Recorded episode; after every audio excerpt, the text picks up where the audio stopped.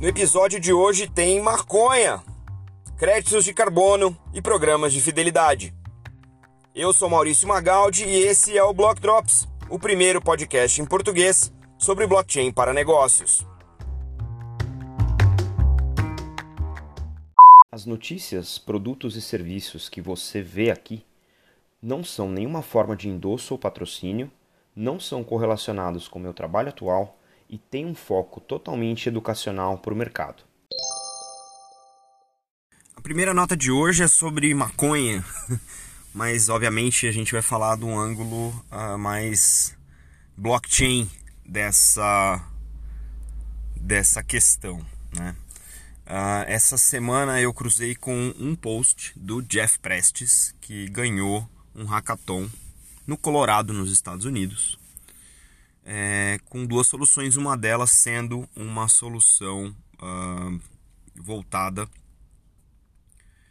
para o acompanhamento desde a documentação da produção de maconha uh, legalizada no estado do Colorado e todos os processos de produção até a entrega disso para o consumidor final. E a gente já discutiu aqui uh, no podcast algumas vezes sobre a rastreabilidade, como o blockchain se presta a uma integração de uma cadeia de suprimentos fragmentada. E o que o Jeff fez foi usar, uh, se eu entendi bem, né, é, usar uh, os smart contracts uh, do Ethereum, o Ethereum sendo o blockchain né, desse, dessa solução, e desenvolveu aí uh, dApps, Distributed Applications, para controlar uh, partes deste processo de produção. É, como alguns de vocês já devem saber, né, a, a, maconha ela é legalizada no Colorado já há alguns anos.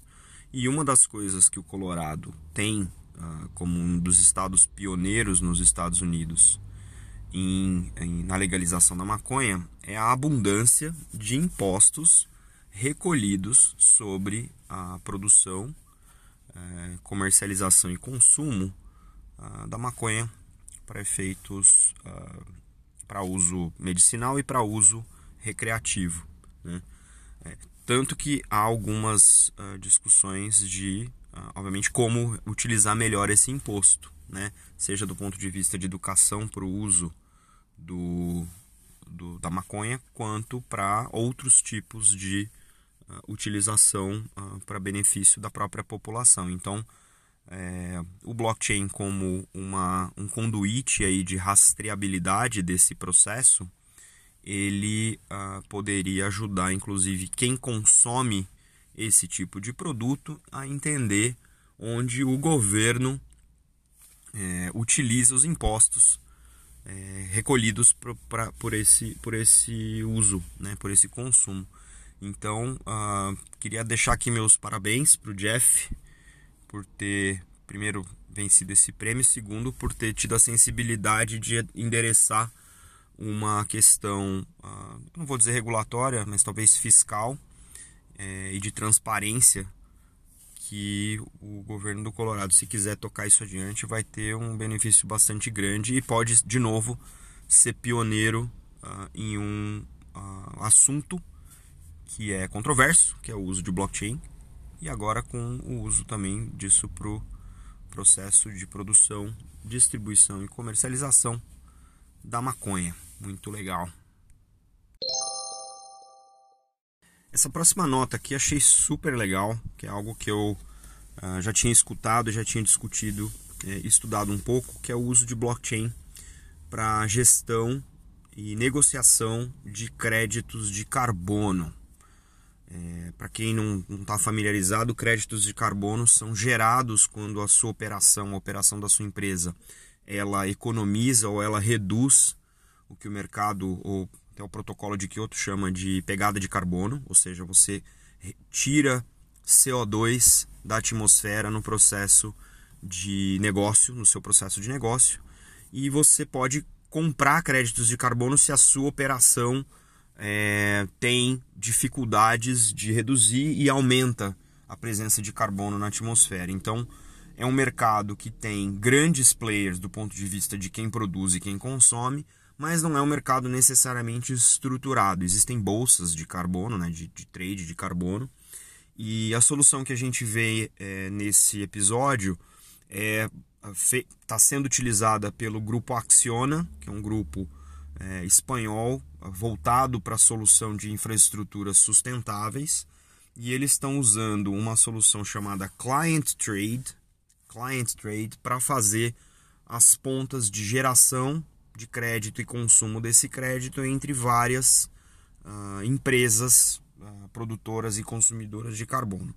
O que, que é legal, mais legal que eu vi no artigo, é que isso reduz a emissão dos certificados, né, do direito de venda uh, desses créditos, que é amparado pelo protocolo de Kyoto, pode chegar até mais de dois meses esse trâmite.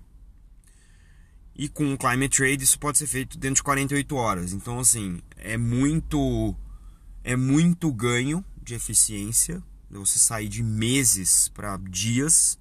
É, são é, ordens de grandeza diferentes. E, obviamente, essa agilidade torna o mercado de geração e consumo do crédito de carbono uma, uh, um, um processo interessante para as empresas que querem trabalhar com sustentabilidade e também interessante para as empresas que têm dificuldade ainda de ter um processo de negócio sustentável. Então é interessante ver que não só em outros tipos de mercados, né, de ativos, mas a gente está vendo aí o, o, um tema que já é para nós recorrente aqui no podcast, que é o blockchain for good né, o blockchain usado para coisas que fazem sentido do ponto de vista de sustentabilidade, de melhoria de condições socioeconômicas. Então, uh, eu achei essa nota super especial e eu acho que é um, um, um bom caminho para tangibilizar o uso do blockchain para questões que são de uma amplitude muito maior. E, obviamente, a gente já falou disso aqui, mapas de incentivo. Se você tem um processo de negócio que para você vender seus créditos, de carbono, ele é muito mais ágil, você vai poder fazer muito mais dele no mesmo tempo. Então ele é muito mais interessante para quem vende. Para quem consome, em vez de demorar dois meses para conseguir obter os créditos e abater da sua deficiência né, de, de, de carbono, também. Então você acaba gerando um modelo de negócio que, por conta da agilidade permitida pelo blockchain, de conectar todos esses players, de agilizar o registro desses certificados e facilitar essa compra, você está criando um modelo de negócio novo, muito mais ágil, muito mais interessante, com uma quantidade muito maior de incentivos para quem produz e para quem consome. A última nota de hoje é uma nota até divertida, né? no sentido de que todo mundo que viaja ou todo mundo que tem cartão de crédito ah, de certa maneira está ligado a um programa de fidelidade. Né? Você pode optar por sair ou optar por entrar, mas de certa maneira é um, é um, é um mercado quase que acessório e, e, e, e intrínseco dessas duas atividades, né? usar cartão de crédito e viajar. E a nota de hoje, é, o link está aí na descrição do, do episódio, é que o Banco de Guayaquil lançou uma plataforma de gestão dos seus pontos de fidelidade, né, em espanhol lealtad, para fazer isso em blockchain. Então ele está unindo a rede de parceiros do seu programa de fidelidade ao redor de uma blockchain para você poder operar os seus pontos nesse ecossistema. Se você é um cliente do Banco de Guayaquil, vai ser muito mais fácil operar e trocar pontos entre os participantes no processo de negócio isso fica muito mais rápido e para o usuário a experiência é muito melhor, é muito mais digital. Né? A nota tem um comunicado, né, uma, uma menção é, do vice-presidente de tecnologia, o Juan Luiz Gre é, Reca, é, e ele diz que a tendência é que os clientes utilizem cada vez mais experiências digitais, banco virtual, para transações bancárias.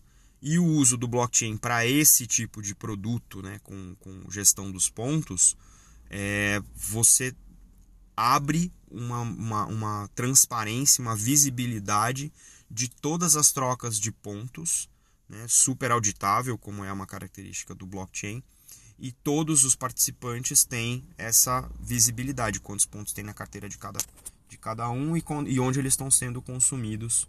É, obviamente isso gera uma quantidade de analytics é, muito grande. Né? Uh, já tem uh, parceiros de viagem nesse, nesse, nessa primeira, nesse primeiro lançamento. Tem uma empresa de e-commerce com produtos diversos. Né? É, e obviamente é, tem muito tem muita muito campo para crescer. Onde eu acho que esse mercado vai né? Minha opinião aqui sobre como é que eu vejo o blockchain uh, num primeiro momento é um ecossistema limitado entre o banco de Guayaquil e seus fornecedores né? Que que vão aí tradear os pontos dos, dos membros desse programa mas eu acho que tem uma vantagem adicional nisso. Né? Você não tem um programa só de fidelidade no mundo, então você tem vários. No Brasil tem alguns, no mundo tem múltiplos. É, trocadilho aí, né? A, a, planos, né? Programas de fidelidade. E o que eu acho que vai acabar acontecendo é, conforme esses programas forem desenvolvendo suas próprias redes blockchain, a gente vai ter um momento em que, e isso já tem esse processo já existe, mas ele é completamente arcaico, de eu poder trocar pontos de um programa por pontos de outro. Isso tem dois benefícios. Primeiro, para o usuário, que você ganha uma, uma amplitude muito maior de poder usar pontos em diversos programas. E para programas que são menos uh, populares ou menos uh, líquidos, eu vou dizer assim, você aumenta a liquidez dos pontos. Então, se eu tenho pontos numa viagem que eu fiz uma vez só por uma operadora, por uma, por uma empresa aérea X, que eu nunca mais usei, eu fui uma vez para um país tal que tinha só aquela, aquela operadora, aquela, aquela aérea, eu tenho, sei lá, 400 pontos. Com 400 pontos no programa dessa, dessa aérea, eu não, eu não compro nada, eu não tenho nenhum benefício. Mas se eu pudesse pegar esses 400 pontos como usuário e convertê-los em pontos do programa de fidelidade ao qual eu me eu frequentemente utilizo, esses pontos passam a ter mais valor para mim. Obviamente que do lado contrário do plano de fidelidade, né, existe a expiração dos pontos, que é quando aquele ponto que tem um valor intrínseco associado vira receita para o programa. Só que virar receita para o programa é uma receita financeira one time. Ninguém uh, vai voltar a usar o programa se os programas, os pontos expirarem e eu não tiver nenhum incentivo para voltar a utilizar. Então, também é uma maneira do programa se tornar interessante para outros programas e aumentar a sua liquidez dos seus pontos. Então, é uma tendência, acho super legal e eu acho que dá para a gente ver uma evolução muito rápida nisso nos próximos meses, porque a partir do momento em que isso ficar fácil de fazer e o blockchain vai permitir que isso seja essa incorporação seja feita de maneira mais fácil, os programas de lealdade vão ter aí um incentivo para começar a se organizar ao redor dessas redes para poder também aumentar a liquidez dos seus pontos. Super interessante.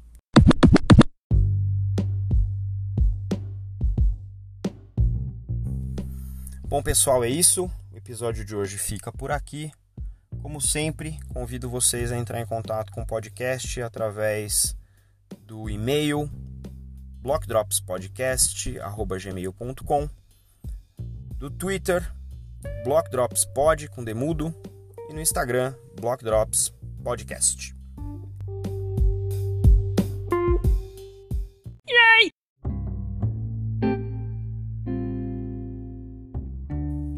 Os agradecimentos de hoje vão ser para o Jeff Prestes. Vem junto aí com parabéns pela premiação, pelas premiações no Hackathon no Colorado. E também fica aí, Jeff, um convite para a gente fazer aí um Block Talks no futuro. E para Denise Perotti do Numes, a plataforma de conteúdo da Febraban. É isso aí,